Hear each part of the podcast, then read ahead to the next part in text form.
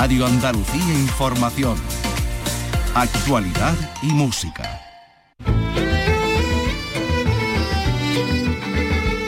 Andalucía es cultura. Con Antonio Catón. Radio Andalucía Información.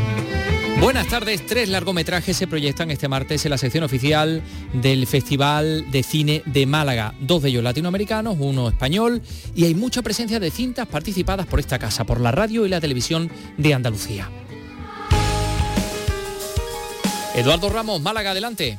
A concurso se proyecta la película gallega Sica, sobre naufragios en la Costa de la Morte, la película mexicana Zapatos Rojos o Empieza el baile, sobre la pareja de tango más famosa y reconocida de Argentina en su época.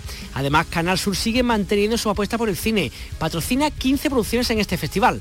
En largometrajes, hoy podremos ver La Fortaleza de Chiqui Caravante y dos documentales, Feudo de Javi Barón y Hotel Torremolinos de Sergio Crespo.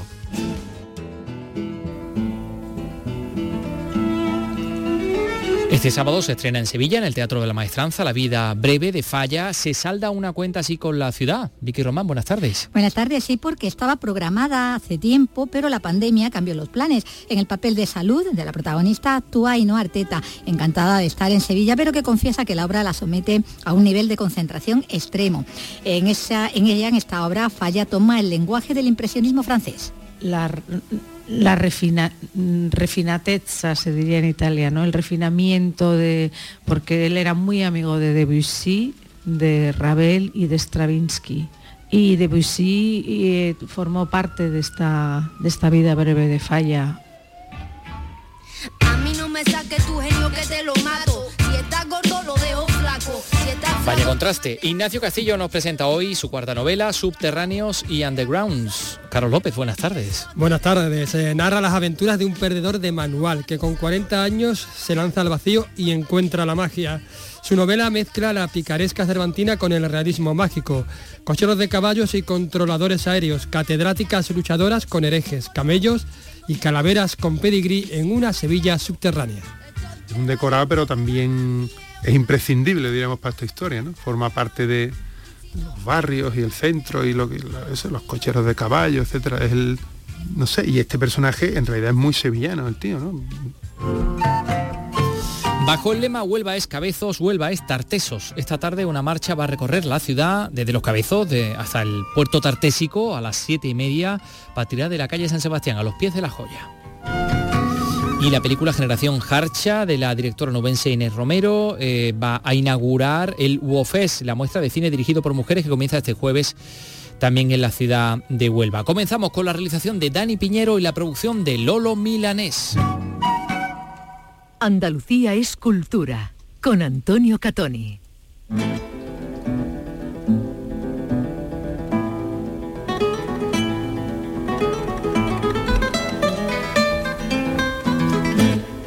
La vida breve, en este caso, como intérpretes Paco de Lucía y Ramón de Algeciras.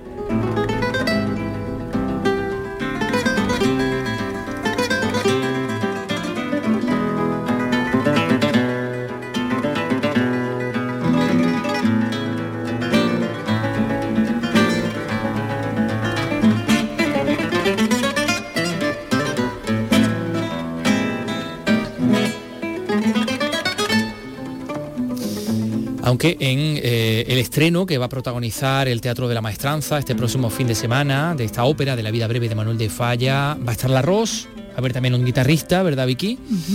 Eh, un montaje con dirección musical de Lucas Macía, escenografía de Giancarlo del Mónaco, como protagonista Salud, la soprano vasca Ainhoa Arteta, muy identificada con Sevilla, visita mucho Sevilla y... Pero esta vez va a estar, bueno, bastante concentrada, ¿no? Y ella lo decía, además, en modo ameba, ¿no? Con lo cual no se va a relacionar demasiado. La vida social en Sevilla va a estar muy, muy reducida, ¿no? Mientras eh, prepara bueno, y mientras pone en escena este fin de semana esta ópera que estaba programada para antes de la pandemia obligó a su cancelación y a su sustitución entonces por un, ya pasada la pandemia, por un concierto de la propia Arteta.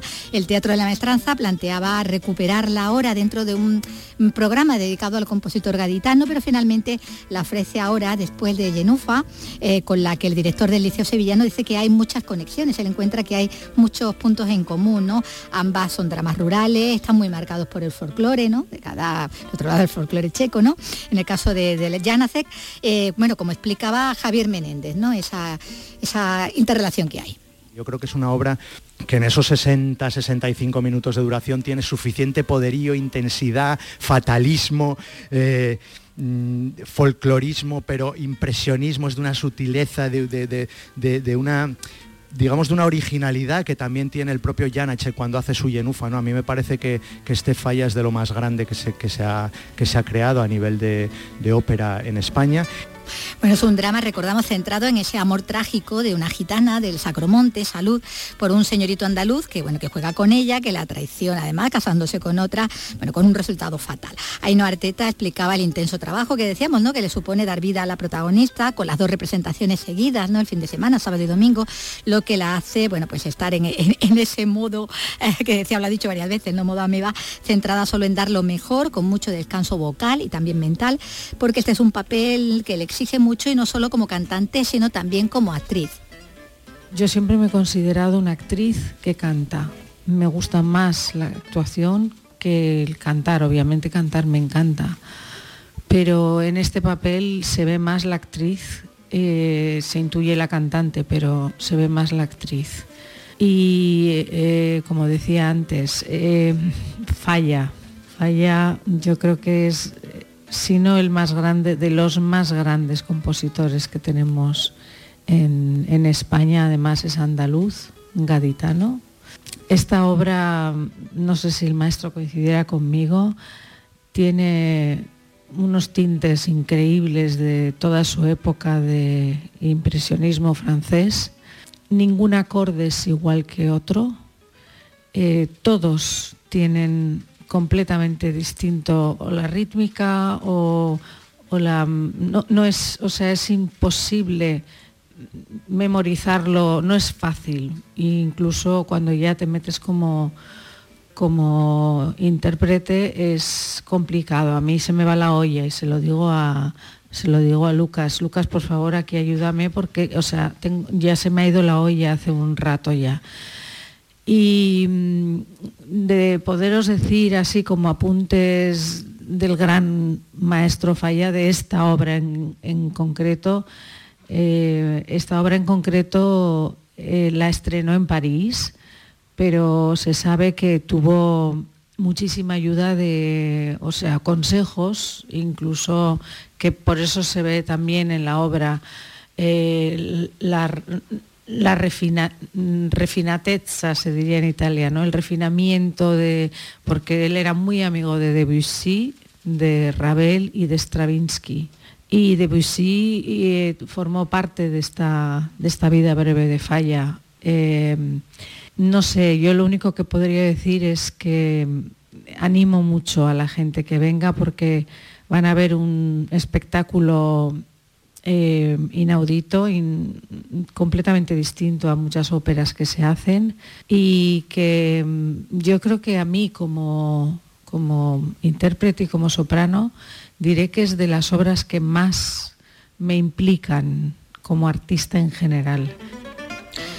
Pues como, como el desalmado señorito andaluz, Paco, ¿no? Está el tenor Alejandro Roy, que destacaba también como esta ópera tan breve, como lo que apunta ya el título, este drama lírico en dos actos. Sí, porque me ha dicho que era 65 minutos. minutos. Sí, sí, decía sobre directo también. Bueno, a pesar de, su breve duración, decimos, contiene, eh, dice el tenor, la, esencia de lo que podría ser la, ópera española, ambientada, recordamos, eh, en una fragua en el, en el Sacromonte, con una parte de la trama durante una celebración de boda, ¿no?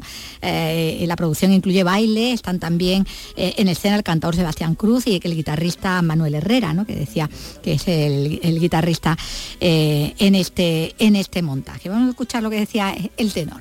Y, es, una, es una obra cortita, pero realmente yo creo que es la verdadera, lo que siempre se ha buscado la ópera española, la ópera española, la verdadera ópera española, porque yo he recuperado cosas como Curro Vargas, eh, Gato Montés, eh, Marianela, eh, de Paisa, eh, también de Chapí, Circe. Eh, sí, son óperas importantes, pero es que yo creo que esta lo tiene todo en, muy poco. Eso que si alguien viene de fuera de España quiere ver, pues ¿qué, es lo que quiere venir a ver? Pues casi todos, yo soy un amante del flamenco y, lo disfruto. Cuando veo, cuando veo también el, baile, quisiera salir a, taconear yo, que tengo dos pies izquierdos, pero quisiera. Realmente esto lo tiene todo, ¿no? Eh, bueno, es una maravilla y simplemente eso, siento venir aquí a hacer la parte de, del malo, malo, pero bueno, intentaré hacerlo lo mejor posible. y bueno, recoger testigo luego el que hacía el que interpreta al tío Salvador, ¿no? Al tío de, la protagonista decía que la lamentaba, no, no, no, no, haberte matado. haciendo ¿no? alusión a ese personaje del malo malísimo que dice que aquí en esta representación incluso más malo todavía, ¿no? De lo que, de lo que sería en el libreto. habrá que darle la enhorabuena a Alejandro Roy por ese papel de malo malísimo, señorito eh, andaluz que juega con los amores de salud, de, Ainhoa Arteta. Bueno, pues recordamos, este fin de semana, sábado y domingo, Teatro de la Maestranza, Sevilla, si pueden, no se lo pierdan porque esto promete y mucho. Eh, enseguida vamos a estar eh, hablando, vamos a hablar del Festival de Málaga, de la ración de hoy, que la tralla es tremenda, hay, hay mucho, hay mucho que contar acerca de lo que es hoy noticia en, en el Festival de Málaga. Son las 3 y 11 minutos.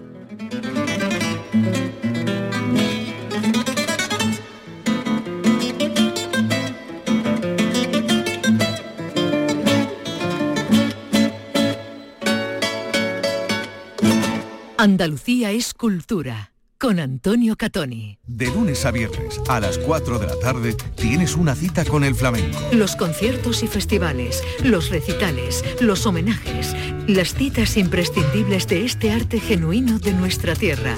La mejor selección de nuestra fonoteca. Portal Flamenco. De lunes a viernes desde las 4 de la tarde con Manuel Curao. Radio Andalucía Información.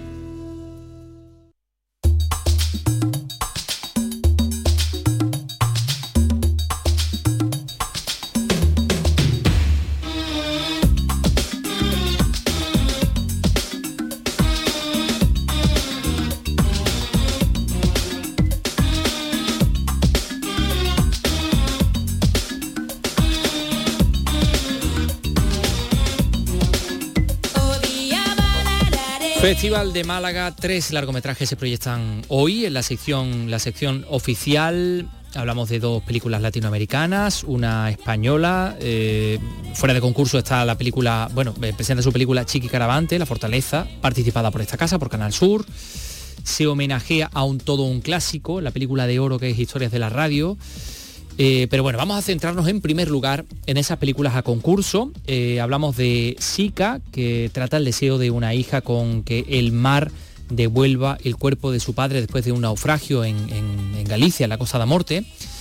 La mexicana Zapatos Rojos, que cuenta la dificultad de un hombre de campo de ir a la ciudad.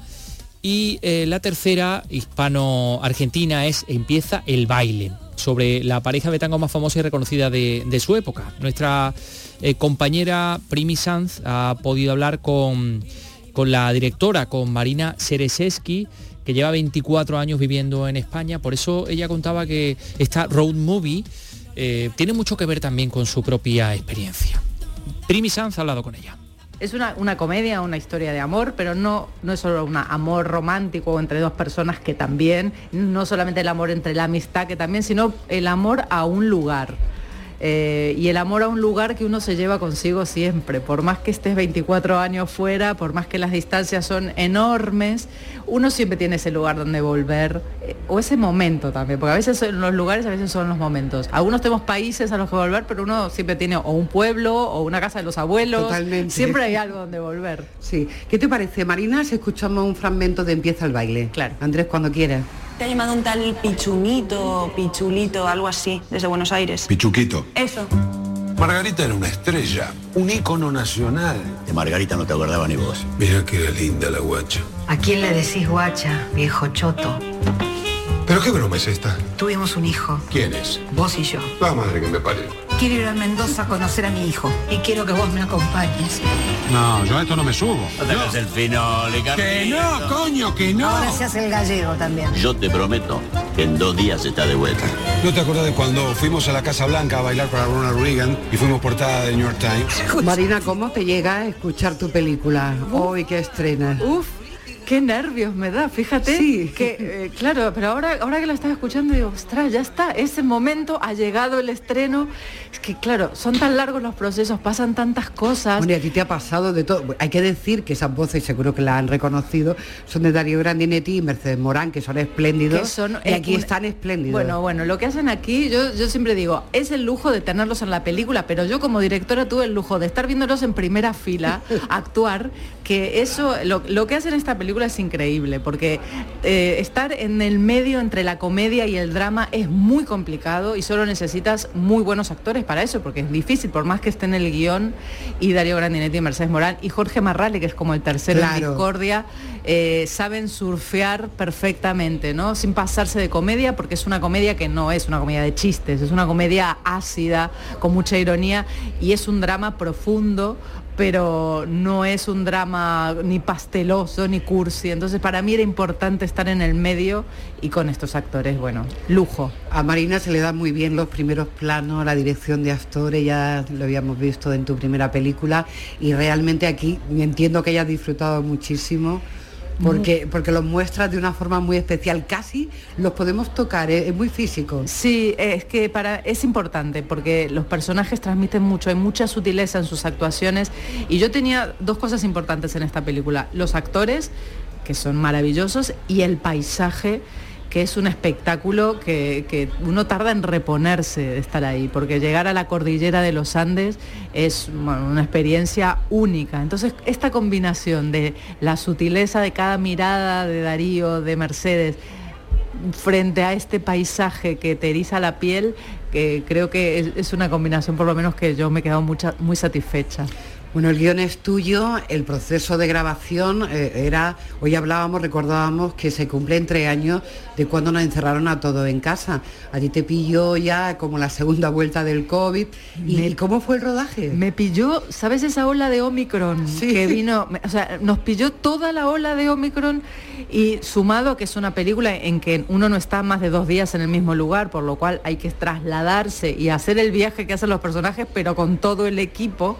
Eh, no es fácil, no es fácil porque hay que subir, bajar montañas, el Omicron, estar mucho tiempo fuera, o sea, lluvia, sol, todo lo que puede pasar en, este tipo de películas pasa en un rodaje, nos ha pasado de todo, de todo, de todo, pero también tiene que ver con, con lo que pasaba en la película, que pasa de todo, ¿no? Entonces ha, habido momentos muy felices, momentos que decíamos, por favor, que se acabe esto porque va a terminar con nosotros y porque rodar con COVID, por suerte ahora estamos saliendo. Sí.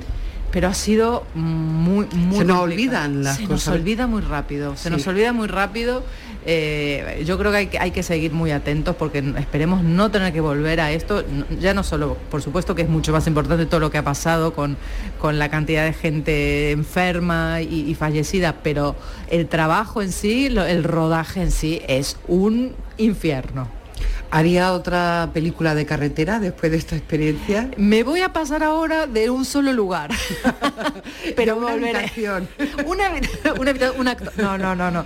Pero volveré, por, sobre todo, sí que volveré a rodar en Mendoza, en estos paisajes, porque mm, he conocido unos lugares y unas historias tan bonitas que he escrito otra película para Qué rodar bien. allí. Porque yo espero que cuando la gente lo vea también eh, encuentre en estos paisajes un lugar a, donde ir y donde encontrar una Argentina muy distinta. Tú hablabas, te he leído, que venir al Festival de Málaga eh, supone encontrar un espacio donde la comedia se respeta. Que a veces en los festivales se pone todo el mundo tan dramático que no hay, que, que no hay sitio para hacer algo. Y, y- lo tuyo es una comedia, pero tiene una carga realmente, como tú decías, que cuenta muchísimo más. Y hay un- una parte dramática dolorosa. Hay una parte dramática, pero sí que es comedia.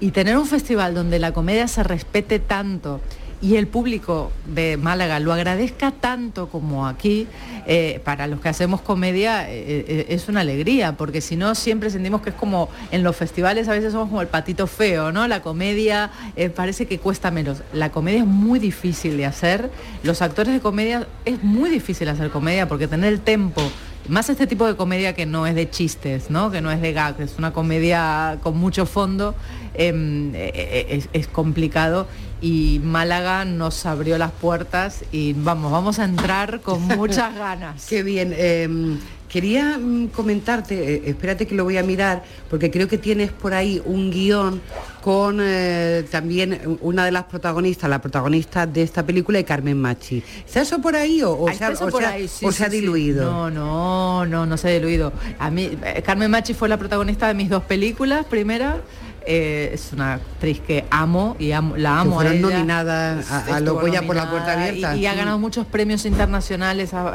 ha- ha girado mucho con la peli. Y, y Mercedes Morán es la protagonista de esta película. Para mí juntar a las dos, que son como los dos pesos pesados de un lado y el otro de- del océano. O sea, juntar a estas dos orillas me parece... Y escribí una película para ellas.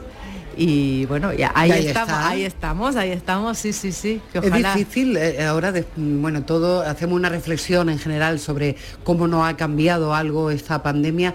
Para el cine, para ti, ¿te cuesta trabajo encontrar financiación en este momento? Eh, cuesta trabajo, cuesta trabajo porque mm, a mí me gusta hacer este tipo de películas, que es una película que a mí me gusta ver también y a mí me, gusta enco- me, me cuesta encontrarla porque es una película independiente, pero no es una película pequeñísima, o sea que es una película con un recorrido, con una trama eh, y sí que cuesta financiar y tú sabes que a las mujeres nos cuesta un poco más encontrar la financiación, todavía ahí sigue habiendo una brecha. Bueno, que- hay- hay- siempre que hay batalla hay esperanza. hay esperanza. No, no, yo estoy esperanzadísima porque creo que se van dando unos pasos maravillosos, pero ahí batallando, batallando. Bueno, no olviden, vo- a recordarlo, que empieza el baile de Marina Sereseski. Es esta tarde, bueno, a las doce y media, es un pase sobre todo para prensa.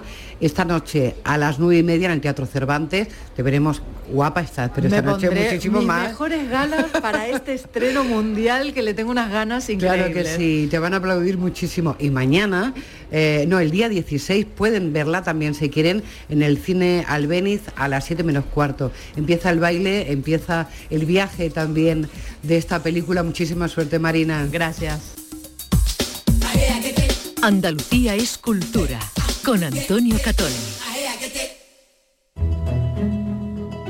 Bueno, más cosas que van a pasar. Eh, decíamos a las 5 en el Cine Albeniz La Fortaleza Chiquigravante, a las 7 menos cuarto también en el Cine Albeniz Historia de la Radio, José Luis Sáenz de Heredia, del año 55. Eh, a las 5 en la Universidad de Málaga, Summers el Rebelde, 1 entre 100 de Miguel Olid. Y a las 6, también en la UMA, La señora que juega de José Enrique March. Eh, vamos ahora con, con dos eh, documentales. Uno que se, que se presenta hoy, que es Feudo, de Javier Barón, que habla de una historia muy particular, Villanueva de Cauche.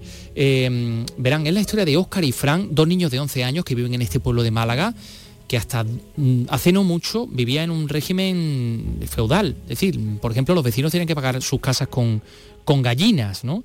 Eh, es una cosa muy, muy curiosa que nos ha contado eh, el, el autor de, de este documental, Javier Barón, bueno, que se le ha contado a Eduardo Ramos. ¿Qué tal? Muy buenas. Pues sin duda esta es una historia muy particular, sobre todo para aquellas personas, o bien que somos de Málaga, o bien que hemos, mm, bueno, pasado muchas veces, hemos salido de Málaga con el coche, porque subiendo las cuevas de la, cuesta de las Pedrizas, ahí a mano derecha, siempre se ve un desvío que pone Villanueva de Cauche, un pueblo que siempre se hablaba que era algo como feudal y tal. Y tenemos la suerte de un gran amigo y compañero, Jaime Barón, es compañero de esta casa de, de Canal Sur, ha tenido por la, no sé si decir la osadía o la valentía de contar la historia de un lugar que parece anclado en el siglo pasado, pero que bueno, que tiene cosas cuanto menos más que curiosas. Javier, ¿qué tal? Muy buenas. Hola Edu, ¿qué tal? Oye, cuéntame un poquito, ¿en qué momento se te ocurre de pronto pues eh, contar la historia de este lugar feudal o hasta hace muy poquito tiempo espacio feudal como es Villanueva de Cauche? Pues yo creo que ento- entonces éramos hasta compañeros, hace tanto tiempo que es que yo me saqué el carnet de conducir súper tarde, me lo saqué con 40 años. Y he viajado mucho en autobús y como, bueno, me imagino que la gente que, haya, que ha viajado en autobús, sobre todo esos viajes eternos a Madrid, dan para pensar mucho. Y al pasar por el puerto de las Pedrizas y veía el caserío eh, medio derruido, ¿no? el, el Palacio de las Marquesas, el Cortijo, y al verlo ahí, decía, ahí, ahí tiene que haber una historia. Y empecé a buscar, vi todo, toda la historia esta de- del último feudo de Europa, que estuvo hasta 2002, una cosa así, Y, al cabo del tiempo lo comenté con, con la directora de producción entonces, eh, Rosa Sánchez de, de mi compañía, de Uri, y, y me dijo, oye, pues vamos a hacerlo. Y así fue. Eh, Fuimos allí, hablamos con el alcalde y empezamos, no- nos abrió las puertas de, de- todo el pueblo y eh, decidimos hacerlo. Porque para un poco mm, ubicar un poco a los oyentes que nos están escuchando tanto de Málaga o del resto de Andalucía, mm, era un lugar que realmente la gente mm, pagaba en especie, digamos, para poder vivir en el lugar donde estaban, ¿no? Sí, se pagaba con la gallina más ponedora, no era cualquier gallina. Entonces, una vez al año, además era una gallina si la casa no tenía patio, pero si tenía patio tenías que dar dos. ¿vale? Entonces, una vez al año tenían que ir allí, eh, depositar la gallina, pone- ponerla en un, en un gallinero que tenían allí en el cortijo y ese era el pago. Y se realizaba, sobre todo en los veranos, que era cuando, cuando ellas mm, estaban más, más tiempo en el pueblo. Que decía que esta era forma de pagar a la, a la marquesa, a la dueña de este espacio, pero que incluso durante el siglo, porque esto es el siglo XX, ¿no? Hasta el siglo XXI todavía han quedado como reminiscencia de aquello, ¿no? Sí, fue hasta 2002, eh, se seguía produciendo esto y ya de- después de la muerte de, la- de las marquesas pasaron al régimen de alquiler, un alquiler que no era, no era muy elevado y esto es hasta 2015 que por fin el, el Ayuntamiento de Antequera llega a un acuerdo con, lo- con los herederos y pueden formalizar un poco el, el reparto y, y oficializar un poco todo el tema de las casas en- en el pueblo. Oye, aquella persona que se pasen esta tarde por el Festival de Málaga para ver tu película Feudo, ¿qué se va a encontrar? ¿Qué es lo que hay en, la película? ¿Los protagonistas? ¿De qué va un poco la historia? Que imaginamos con ese trasfondo, pero ¿de qué va vuestra- tu historia? Pues la historia es un poco, pues, eh, es el futuro ¿no? de, este, de este pueblo. Eh, por eso me he centrado un poco en, lo- en los más jóvenes, en vez de, de contar todo ese trauma eh, que de alguna manera les ha ido afectando y que ha dejado el pueblo un poco estancado, es como cómo afrontan ellos el, el reto de, de- de- meterse en la digitalización ¿no? y, y todo esto, pero sin, sin abandonar el, estilo de vida rural. ¿no? Eh, por ejemplo, pues está Oscar, que es uno de los protagonistas, que es un niño cabrero, que por la mañana lo primero que hace nada más levantarse es darle de comer a sus animales. Está también Frank, que es un, un chico que de mayor quiere ser futbolista y que acaba de llegar hace unos años de Torremolinos y que vive allí esa vida de retiro con sus padres. Y luego está Marta, que es la hermana de Oscar, y que, que, eh, ella muere con su pueblo, le encanta su pueblo, pero, pero bueno, también quiere salir para estudiar y, eh, y sobre todo para bailar, porque ella baila commercial dance, entonces se pone muchas veces en la, en la puerta del, del cementerio ahí a bailar commercial dance y es un poco una, una estampa bastante curiosa. Oye, para aquellos que yo, por ejemplo, mira que he pasado a veces por delante, pero jamás me he parado en Villanueva de Cauche, ¿cómo es el pueblo? Pues es bastante chulo. Pues, mm, mm, tengo que decir que sorprende, ¿eh? porque al principio yo pensaba que era, que era un sitio, bueno, pues un pueblo más así, destartalado, ¿no? Con, con sus desmanes urbanísticos y tal. Y no, y para nada, es, parece un, un pueblo andaluz trazado con, con tiralínea. Y de hecho ha sido utilizado en, en bastantes anuncios y en bastantes películas. La, Casa del Caracol, si no me recuerdo mal, se, se- graba allí casi, casi, casi íntegramente y bueno, le- es una loca- localización de hecho que, que se su- que suele estar en los catálogos de, de cine para... Oye, que, que será muchas cosas, pero mm, algo que te haya llamado especialmente la atención de- del lugar, no sé si por la gente, por el tipo de vivienda, alguna cosa que ahora he visto a posteriori un poco y ha dicho, joder, que este pueblo, qué cosa más particular tiene, ¿Qué, qué de las cosas así más llamativas que has visto allí, Javi? Bueno, de las cosas más llamativas es, es el, el Palacio Cortijo, ¿no? Que, que es una pena, la verdad que habría que habría que recuperarlo porque el estado de ruinoso en el que está es eh, un poco preocupante y aparte, bueno, que, es bien de interés cultural porque está construido sobre un castillo que creo que es del siglo XVI o XVII. Eh, y está, que es- está mm, en un estado bastante ruinoso.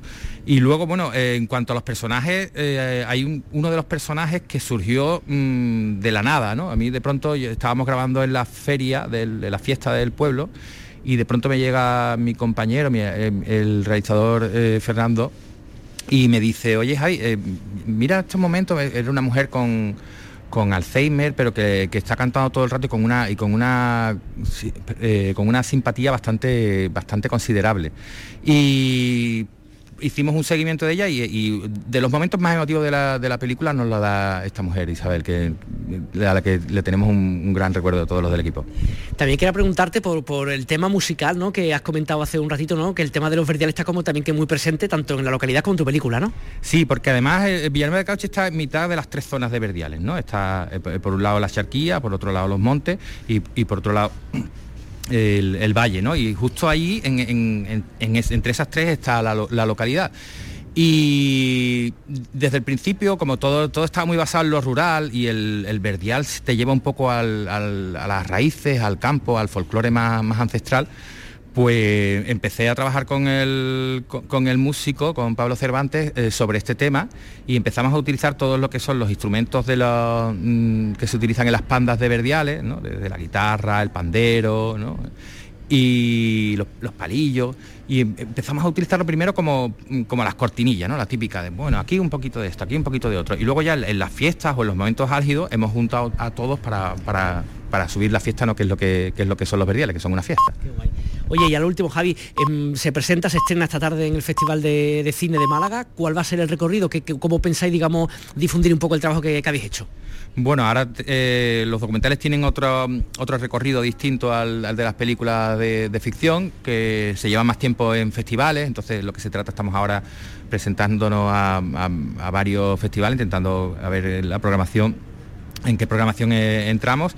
Y lo que sí, bueno, en, en breve, mm, que aún no, no es 100% seguro, pero en breve vamos a hacer una presentación en, Ante- en Antequera con todos los, habitantes del pueblo y también con todo el, co- con el colegio, porque grabamos en un colegio de Antequera con, con Oscar, y para presentar, para que lo, lo vean, que al final ellos se, se puedan ver de alguna manera en, en el, en el documental, que es lo que se trata, ¿no? que al final se hace un poco para ellos. Pues nada, eh, Javi Barón, director de Feudo, muchas gracias por atender el micrófono de Canal Sur Radio y que vaya muy bien tu, tu trabajo. Muchísimas gracias, Edu. Villanueva de Cauche, este es el documental Feudo que se presenta esta misma tarde, Festival de Málaga. Este pasado fin de semana tiene lugar la premier de La importancia de llamarse Ernesto y la gilipollez de llamarse Eric, de César Martínez Herrada. Está centrado en la figura de Eric Jiménez, batería de Lagartija Nick y de, y de los planetas, eh, con quienes grabó junto a Enrique Morente el mítico disco Omega que estamos escuchando ahí de fondo.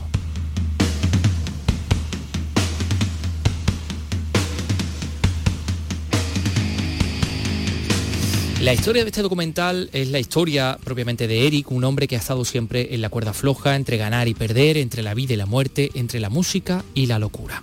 Edu también hablaba con, con Eric Jiménez. Eric Jiménez, ¿qué tal? Muy buenas. Muy buenas, ¿qué tal? Gracias por estar con nosotros. Oye, primera pregunta obligada. Tú que has hecho mucha música, por supuesto, que incluso sabemos que has publicado algún libro, cuando uno se ve en pantalla, se ve en pantalla grande, ¿qué sensación se te queda después del estreno de ayer? Bueno, pues es una sensación extraña, ¿no? Por ejemplo, la barriga crece, es más, grande que la que tengo, eh, todo se, se amplifica, ¿no? Eh, pero bueno, eh, más que mm, la sensación de ver la gran pantalla, lo que, lo que me llena de emoción es estar en una disciplina artística que nunca había estado, ¿no? Entonces, mm, eh, para mí es emocionante, ¿no? Sobre todo porque es algo nuevo y es algo muy emocionante, sobre todo después de ver el gran trabajo que ha hecho César. Oye, ¿cómo se gesta todo esto? ¿En qué momento se te ocurre, si os ocurre, no sé de quién nace la idea de, de hacer un, un documental de este? César tuvo la mala suerte de caer en mi bar un día y yo me había tomado unos vinos, ¿no? Y, y entonces, bueno, me dijo que era director de cine, que tenía una productora, entonces le dije, tú tienes que hacer una película de esto. Le di el libro y después de pandemia, pues no sé, pillaría algún virus o algo jodido, ¿no? Que no sé, se le fue la olla y me dijo que quería hacerlo. y la verdad es que, bueno, encantado, ¿no? Encantado porque, porque te he dicho, eh, he visto que, que- que, bueno, que trabajar con él ha sido una experiencia increíble y sobre todo ver cómo ha trabajado y con el cariño que lo ha hecho. Muchas veces está haciendo las cosas, pero él es quien tiene la imagen global, ¿no? Y hasta que no, no la vi, no, no me di cuenta de- de- del pedazo de trabajo y el- con el cariño que lo había hecho. Oye, y aquellos que vayan a ver el documental que estáis contando, ¿no? Que ya se irá poco a poco promocionando y estrenando en distintos lugares, ¿qué se va a encontrar? Imagino que aparte de Eric Músico y algo más. Bueno, yo creo que, que un recorrido eh, sobre varias décadas de la música, ¿no? Porque ahí se refleja varios pasajes, bueno, como llevo tantas décadas tocando, ¿no? Pues soy como el país semanal, ¿no? Eh, entonces creo que, que ahí se, se ve un poco eh, a nivel social, pues cómo, cómo se mueve cada década, ¿no? Y luego, bueno, pues se puede encontrar, mm, bueno, pues un poco de todo, ¿no? Un, poco sobre todo lo que César quería, ¿no? Que era mostrar la otra parte que, que no conocen de mí, ¿no? No, no la más salvaje, sino la otra que también existe, ¿no? También existe. Entonces, creo que, que, que, bueno, que aunque a alguien no, no le gusta la música que hago, creo que se puede divertir y, puede verlo también perfectamente. No hace falta que, le guste ni la Gartija ni, ni, los planetas para, para poder disfrutar del documental. ¿Qué tan presente está Granada en este documental? Está muy presente, ¿no? O sea, yo soy tan granadino que cuando voy a Jaén me echo el pasaporte, o sea que está muy presente porque eh, yo soy más granadino que Fray Lopordo de Alpandeire, ¿no? Entonces, eh, eso siempre sale, sale, sale ahí. Si no te importa, eh, ahí vamos también a saludar a, César Martí, el director de, trabajo. César, eh, muy buena. Lo primero, cuéntanos también un poquito eh, la génesis de esto, dónde nace todo este proyecto y cómo fue esa noche así de, encuentro entre ambos. pues realmente fue una noche, una noche muy especial porque decir, yo no conocía a Eric personalmente, le conocía como artista, le conocía como músico, seguía su trayectoria desde Lagartija, Planeta, su trabajo con Enrique Morente, del que se ha hablado poco, porque no solo está, el Omega, está también las colaboraciones que hizo en, actuaciones en directo de flamenco con Enrique y, y en el disco del joven Picasso. Y bueno, y esa noche fue un. Bueno, pues realmente nos conocimos, nos pusimos a hablar. Eh, me hizo una. Bueno, ya me hizo una demostración de lo buen actor que es, de, de lo showman que es, haciendo unas imitaciones que, que, únicas. No, pero era, era una cosa así, una cosa que sale después de los vinillos, pues sale, sale algo así. Y, bueno, me, me, regaló su, su libro. Y, claro, cuando leí el libro quedé fascinado porque indudablemente no conocía su historia, ¿no? Conocía al músico, pero no conocía a la persona. Y no conocía mm, la vida que ha tenido esta persona. Esta persona ha tenido una vida muy dura desde su infancia, ha tenido un recorrido muy largo, es, un superviviente, un superviviente innato. Y eso me gustó mucho. Y me gustó reflejar, que la película reflejara la parte humana no solo la parte de la estrella del rock and roll, ¿no? o del rockstar, del, pues esto, del batería mítico del rock en España y, centrarme en, su parte personal sin destripar mucho tu trabajo, el documental, pero aquellas personas que se acerquen a verlo cuando se estrene, que ahora hablaremos de eso, ¿qué se van a encontrar? Pues se van a encontrar una película divertida, muy divertida. Como ha dicho Eric, no hace falta ser muy aficionado a la música, no hace falta ser un gran conocedor de, la obra de Lagartija, de Planeta, porque van a verla, por una parte, van a, van a conocer, si no son aficionados a la música, distintas etapas de la música en España muy importantes, en donde Eric ha sido protagonista, desde el punk inicial en Granada con KGB, la formación de Lagartija Nick, lo, que supone Lagartija Nick en el panorama musical, eh, la grabación del Omega, Planetas, Evangelistas, o sea, todo eso lo van a conocer, así el, que no lo conozca en profundidad. Los aficionados a la música van a, van a, van a disfrutar de muchas, de muchas secuencias, de muchas imágenes, de, mucho archivo, de mucho material que recoge todas, esas, todas esas épocas, en donde vamos indudablemente viendo el paso del tiempo. También está presente en los medios de comunicación, porque hay una. Eric ha tenido una relación siempre muy especial con los medios de comunicación y ahí se refleja también en las distintas épocas. Y sobre todo, entretenida y humana. Muy entretenida, muy divertida y muy humana, porque Eric Jiménez es un pedazo, pedazo bicho importante. Oye, si te gusta el de uno, ¿no, Eric? Escúchame, el futuro, futuro un poquito próximo, próximos meses, entiendo proyectos musicales sobre todo, ¿a qué te dedicas los próximos meses, los próximos corto medio plazo? Bueno, pues los próximos meses me, voy a dedicar a, bueno, seguimos con el proyecto del Perro Andaluz, que es el último disco que, hicimos, La Gartija eh, le pusimos música a, poemas de, Buñuel y estamos girando con eso, ¿no? Es un, disco que, le tenemos muchísimo cariño y, bueno, y, y, sobre todo, pues también con esto, ¿no? Con esto, con, con el documental que, como te dije antes, estoy como un niño con zapatos nuevos porque me, encanta, es algo nuevo para mí y estoy disfrutando muchísimo. Oye, pues muchísimas gracias a los dos por atender a Canal Sur Radio y muchísimo éxito para todos los, proyectos que tengáis en el futuro. Gracias a vosotros. Muchas gracias a vosotros. Andalucía es cultura con Antonio Catoni. En la revista de Radio Andalucía Información tienes el repaso a la actualidad del día. La última hora, conexiones en directo, información especializada, música. Tu programa de tarde en Radio Andalucía Información es La Revista. De lunes a viernes, desde las 5 de la tarde, con Beatriz Rodríguez. Radio Andalucía Información.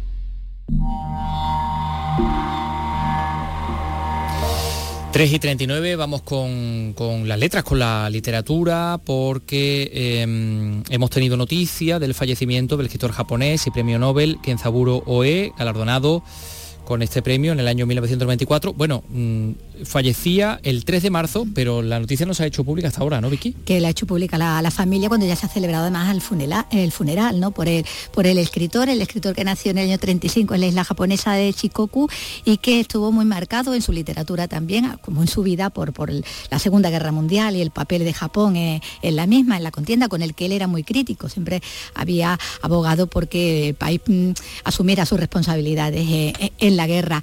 La guerra estaba ya en su, en su primera novela del 58, Arrancad las semillas, fusilad a los niños.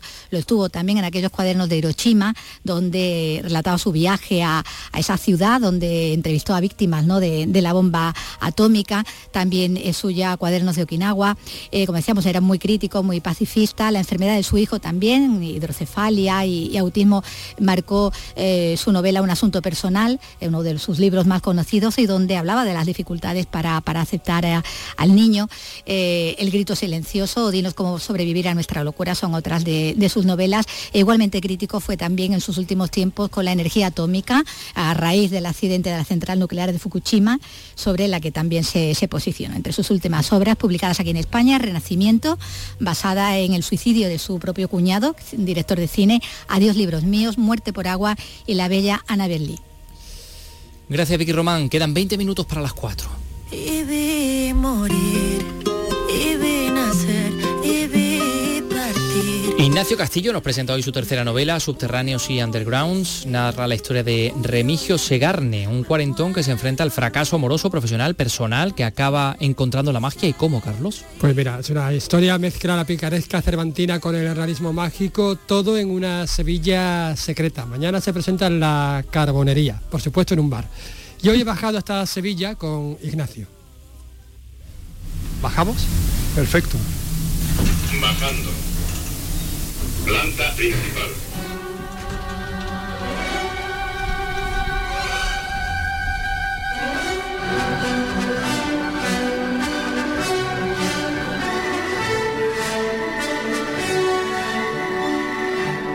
Bueno, en este trabajo de barrer boñigas de tu personaje principal, conoce a un cochero un tanto especial con poderes, ¿no? Sí, al menos él cree que los tiene y en la novela realmente no se deja claro si los tiene o no, queda un poco a criterio del lector. Su compañero a veces duda, porque él no cree en estas cosas, pero ve tales prodigios, dijéramos, en este hombre que, que no sabe a qué atenerse.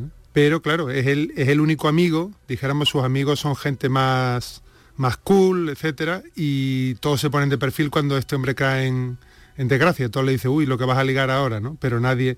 Y este hombre, que no es nada cool, todo lo contrario, es el que lo acoge en su casa y le da todo su apoyo y le plantea lo de la academia, etcétera. ¿no? Lo de la academia, una academia de magia y brujería. Justo.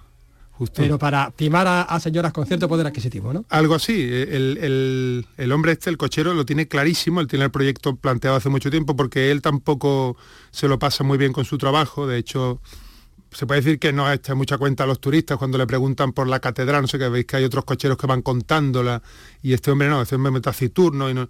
Entonces él adora su caballo, pero el trabajo de cochero, sobre todo de cochero de turistas, eso no le gusta. Entonces tiene el proyecto este de la academia hacía tiempo pero claro, necesitaba un compañero al menos, ¿no? Y aprovecha que este hombre está sin ningún tipo de ingreso de, ninguna clase para proponérselo, además su amigo del alma, él lo quiere mucho y, efectivamente se ponen a ello, pero es el cochero el que tiene el proyecto en su cabeza, tiene que ser un, una casa muy buena del centro, con su patio, con una fuente, tiene ya la idea de acceder a los subterráneos desde hace tiempo, bueno, de, de lo que él, es una, una, cosa que lo tenía como idea, ¿no? No sabía seguro que existía. No nos adelantemos todavía, vale. no hablemos todavía de... vale, vale, vale, vale, La novela derrocha sátira y, bueno, un humor negro, negrísimo, a veces incluso cruel. Eh, ¿Te atrae este lado oscuro? Yo no he intentado eso. De hecho, he intentado utilizar otro registro que en mis dos anteriores novelas, que unos libros más duros, más... He intentado quedarme en, en eso, en la comedia ácida, en algún puntito, pero no, no, no, no, quería, no quería dar esa impresión. Pues hay momentos en los que sin parar de reírte o de sonreír, uno piensa, ¿de qué me estoy riendo? Claro, claro. Es- es el- esa es la, la cosa que yo llamo humor ácido, ¿no? Humor, sí, que está ahí en el límite de... Pero bueno, que, mm, no sé, yo por lo menos lo que he intentado es que este hombre, en el fondo, se lo toma todo con, con una cierta filosofía sureña, dijéramos, y con muchísima cerveza, y entonces afronta todo este tipo de situaciones y, él siempre tira para adelante, y él se le ocurre otro proyecto laboral más delirante que el anterior, más absurdo, y finalmente, bueno, va saliendo... Sí, sí, sí, él, él la voz en off del narrador en primera persona, muchas veces se, se- está riendo de sí mismo de la situación tan extrema en la que está, pero dice, bueno, hay que hacer algo, salimos para adelante y tal, y, y así lo afronta, creo.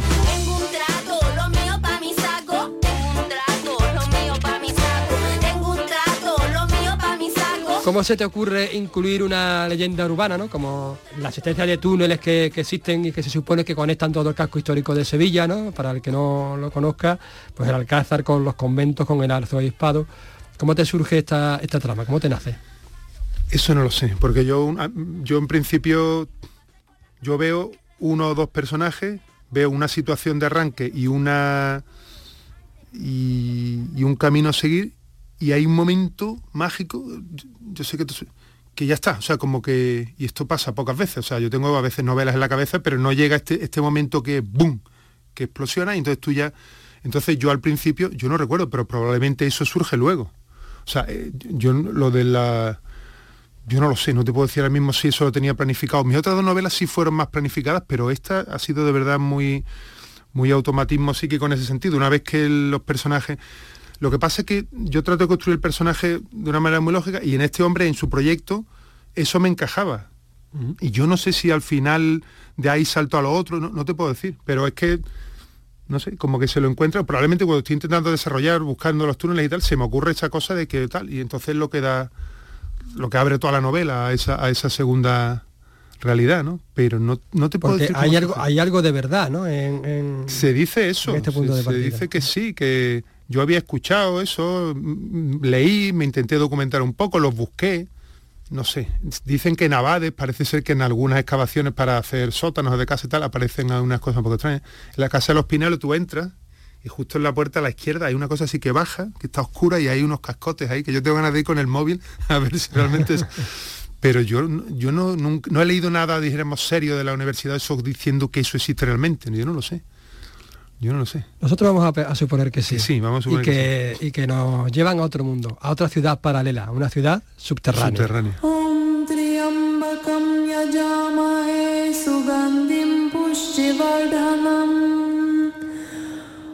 ॐ त्र्यम्बकं यजामहे सुगन्धिं पुष्टिवर्धनम् उर्वारुकमिव बन्धनान् मृत्योर्मुक्षीयमामृतात्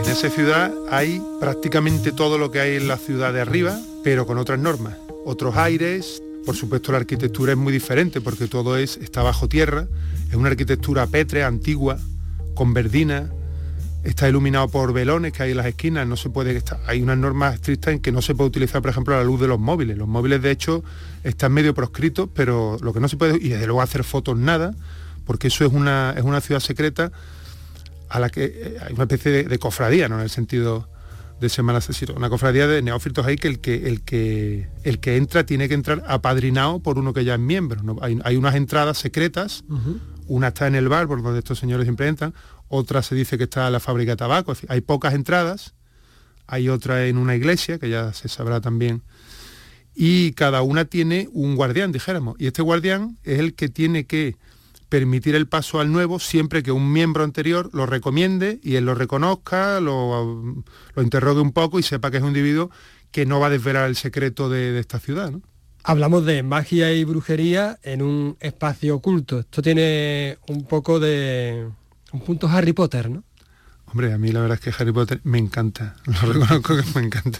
Yo no sé lo que me habrá influido aquí o no, pero yo no lo veía así. Es decir, en realidad además eh, eh, esa historia del, del cochero, eso es un fracaso, porque primero se topan con este apadrinamiento, claro, que ellos creen que en principio que van a encontrar una entrada expedita, que le puede entrar y salir todo el mundo, claro, eso no es así, ¿no? Entonces cuando se encuentra con este problema, hablan con el camarero del bar, por donde, que es amigo de toda la vida también. De hecho, algunos de los protagonistas ya eran miembros de, de- esta ciudad y otros no. Y entre ellos son amigos de siempre, van siempre de copas, pero unos lo saben y otros no. Entre eso es una cosa muy, muy secreta. ¿no? Entonces, parece ser que la ciudad esta mm, va cambiando, va cambiando poco a poco al, miembro de, la cofradía esta que ya tiene acceso. Incluso el, el protagonista, alguno de sus amigos que los ve abajo, los ve distintos, ¿no? Incluso físicamente los mire, pa- parece que cambian, ¿no? Dejáramos que son, que, que esto va, claro, al tener otras normas, otras, otras leyes en las ciudades subterráneas, la gente va cambiando poco a poco. ¿Se quita el puritanismo? Por ejemplo. Por ejemplo, eso bastante. A- Abajo hay, hay cosas que se pueden interpretar un poco cafres desde la mentalidad que tenemos arriba. ¿no? Dijéramos qué es lo que hay que hacer ahí, ¿no? Porque todo el mundo entiende que si eso se, se desvela, eso se desaparece en cuatro días, ¿no? Ya si entra todo el mundo, turistas, no sé qué, aquello deja de tener totalmente ese, ese carácter que tiene ahora, ¿no? Entonces, abajo hay otras normas, ¿no? Estas cosas del. Hay, hay catas de armas. Este hombre se encuentra en un momento con un, con un camello, que lo conoce de arriba, que supuestamente está muerto. Entonces le dice, ¿tú qué haces aquí si tú estás muerto? Yo, ¿cómo voy a estar muerto? Etcétera. Pero eso queda también a criterio del lector, porque este, pero si, pero si todo el barrio se habló, ¿qué tal? ¿Tú dónde estabas? No, he estado por ahí, he vuelto y tal. Entonces este hombre, en un momento dado, están hablando y dice, bueno, me voy que tengo que, me voy a pillar la pipa del Travolta, que quiero una pipa y tal. Y se va a una cata de armas y llegan a un sitio que hay una señora vestida de guerra del Golfo y un montón de K-47 y de armas de todo tipo, ballestas puestas, y entonces la gente las compra, las están allí probando, ¿sabes? cosas que, que arriba son imposibles, ¿no? Sin embargo, que ahí se dan con total normalidad. No hay lugar para la gentrificación. No, claro, claro, esto sería lo último que, que querrían los, los, los- los underground, ¿no? Que ese es el- ese es el título underground, son los señores estos que pululan ahí, bueno, son subterráneos, pero a lo vez son, son gente alternativa en otro sentido a lo mejor que lo que se entendió por underground en los 60 o 70, ¿no? Pero sí, sí, eso nada, eso en absoluto lo que se habla que eso tiene que permanecer tal como está, además no se sabe, en la novela no se dice cuánto tiempo lleva eso, ya te digo, aquello es todo es piedra, eso es muy antiguo, no sabemos cuándo empezó la gente a entrar y a tomarla, pero eso es una cosa muy antigua. Entonces nada, gentrificación nada, eso sería el, el desastre ahí, claro.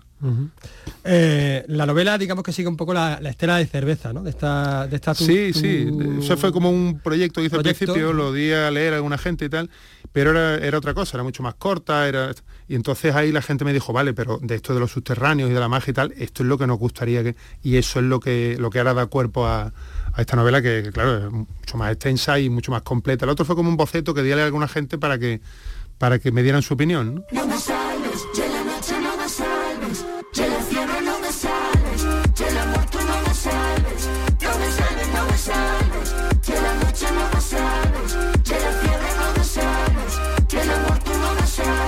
Estamos hablando de la sátira, de la comedia ácida, Ácida. pero también voy a hablar del, del miedo. El miedo y la comedia son las dos caras de una misma moneda. No sé, yo no creo que no, creo que no, no sé.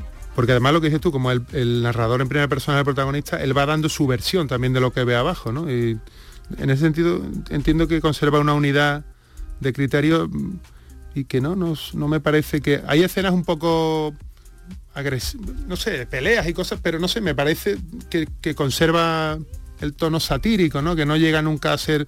Yo no he intentado que, que fuera algo por supuesto violento ni agresivo, sino no sé, un poco. Ahora, ese es mi punto de vista y el que creo que tiene el narrador, pero claro, no sé, el, el lector, cada lector interpretará de una manera, claro, lógicamente. Y Sevilla también es otro personaje, ¿no? La Por Sevilla supuesto. que vemos y la que no vemos. Y la que no vemos, claro que sí. Sevilla es, es un decorado, pero también es imprescindible, diríamos, para esta historia, ¿no? Forma parte de los barrios y el centro y lo que los cocheros de caballo, etcétera. Es el no sé, y este personaje en realidad es muy sevillano, el tío, ¿no? Tiene, y, y sus amigos, y son una forma de vida que aquí la entendemos muy bien y que, y que, vamos, la mayoría entiendo que practicamos, ¿no? La de arriba, claro, la de abajo. La de abajo, la de- claro. la de abajo ya, cada cual. Pero bueno, mm, tampoco resulta tan extraña, entiendo yo, aquí. A lo mejor en otros sitios la forma de abajo chocaría más. Estoy hablando de grandes capitales de más al norte, a lo mejor, ¿no? El tipo de gente muchas veces que hay abajo, muchos van con máscaras, porque no quieren incluso abajo ser reconocidos, pero poder hacer ciertas cosas que son gente dijéramos, visibles en la ciudad, ¿no? Y sin embargo, hay, algunos no, algunos se les reconocen, algunos van con guardaespaldas, otros van a pelo, pero ya digo, algunos van tapados y, y hay, hay alguna escena que algunos de los personajes dicen, bueno, esto incluso aquí abajo hay que tener cuidado, que no nos vean y tal, ¿no? O sea que, Bueno, Ignacio, yo creo que ya va siendo hora de subir, ¿no? sí, ya hemos estado, yo tengo los zapatos mojados, llenos de barro, tú tendrás también hasta media pierna, porque aquí, aquí- claro, aquí en la- las aguas subterráneas de Sevilla, aquí no se drenan y esto está, los que hacen el, el negocio aquí son los limpiabotas, porque ahora nos tenemos que ir hacia uno porque nos tienen que ir a los zapatos, porque saliendo por el bar con esta pinta, damos el cante y no es posible. Así es que Y nosotros no podemos salir con esta pinta. no podemos salir con esta pinta porque el, el hombre este de la puerta nos va a reñir y no puede ser. Así que vamos al limpiabotas ese que hay allí. Ahora nos van a pegar una clavada porque los tíos saben que son necesarios y se aprovechan. Así que prepara la cartera porque nos van a clavar.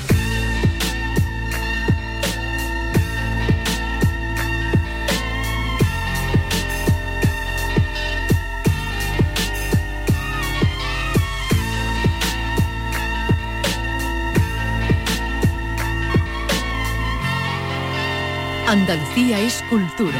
Radio Andalucía Información. El paseíto que se ha dado eh, Carlos López junto a Ignacio Castillo por el interior de el- el- esa ciudad subterránea que narra en la novela el propio autor, Subterráneos y Undergrounds. Bueno, pues se lo ha pasado muy bien. Muy bien, muy bien. Yo te iba Mañana a decir antes que te he ¿eh? visto, te he visto la- Ojo. la- los zapatos y he dicho, mm, ¿dónde ¿Otra ha estado Carlos? ¿Otra, Otra vez ha ido a Valencina, al, yacimiento? Y era porque has estado allí abajo Es metido. que soy un aventurero. Ya me contarás lo que te has encontrado por ahí. Bueno, eh, mm, cinco minutillos, casi cuatro minutos para las cuatro de la tarde. Nos da tiempo a contar que esta tarde a las siete y media hay una manifestación en Huelva bajo el lema Huelva es cabezos, Huelva es tartesos. Esto nos lo cuenta Vicente Díaz. Saludos, buenas tardes. Muy buenas. Diferentes organizaciones y colectivos justifican esta marcha de Huelva es Cabezo, Huelva es Tartesos como una llamada a toda la ciudadanía para seguir reivindicando el patrimonio natural y cultural onubense, que aseguran se ve amenazado por los planes urbanísticos municipales. Alicia Navascués es portavoz de la asociación Huelva Te Mira. A pesar de que llevamos tantos años reivindicando el paisaje eh, cultural onubense, seguimos siendo una ciudad que no tiene absolutamente nada integrado eh, de una forma digna, de forma que podamos hacer esa lectura de la importancia de los cabezos y de los y de Tartés. Estas organizaciones aseguran que los cabezos se advierten ya la realización en estos meses de los estudios geotécnicos y la eliminación de vegetación previos a las obras de urbanización, que supondría su transformación irreversible. Eso va a ser a partir de las siete y media de la tarde, la calle San Sebastián, a los pies de la joya, en Huelva, y va a recorrer algunas calles del centro hasta la Plaza de la Constitución, como nos ha contado el compañero Vicente Díaz. Huelva es Cabezo, Huelva es Tartesos, en defensa del patrimonio natural y cultural de la ciudad. Bueno, pues vamos a ir con música de David Bowie.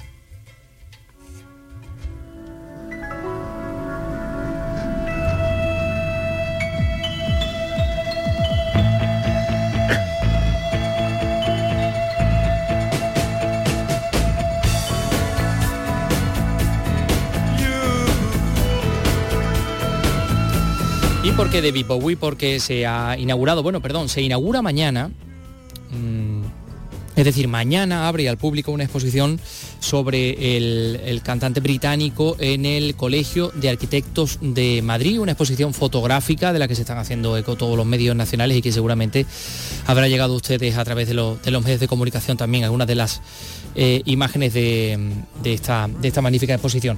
Así que les dejamos con Strangers When We Meet, que me recuerda a mí a ese mundo subterráneo que se ha encontrado Carlos López. Y mañana re- eh, regresamos a las 3 de la tarde en Andalucía Escultura. Adiós, Vicky. Adiós. Hasta mañana. No peachy press, no trendy rush of fade. I'm with you, so I can't go on. All my violence, raining tears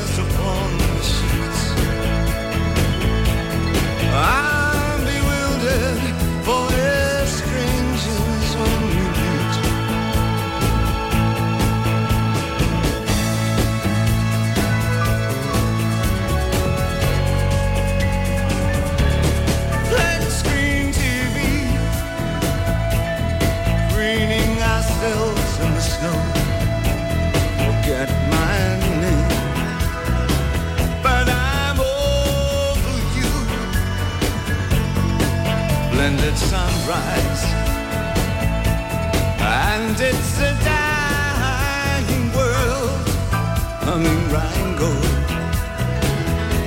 We scavenge up our roads. All my violence, raging tears fun.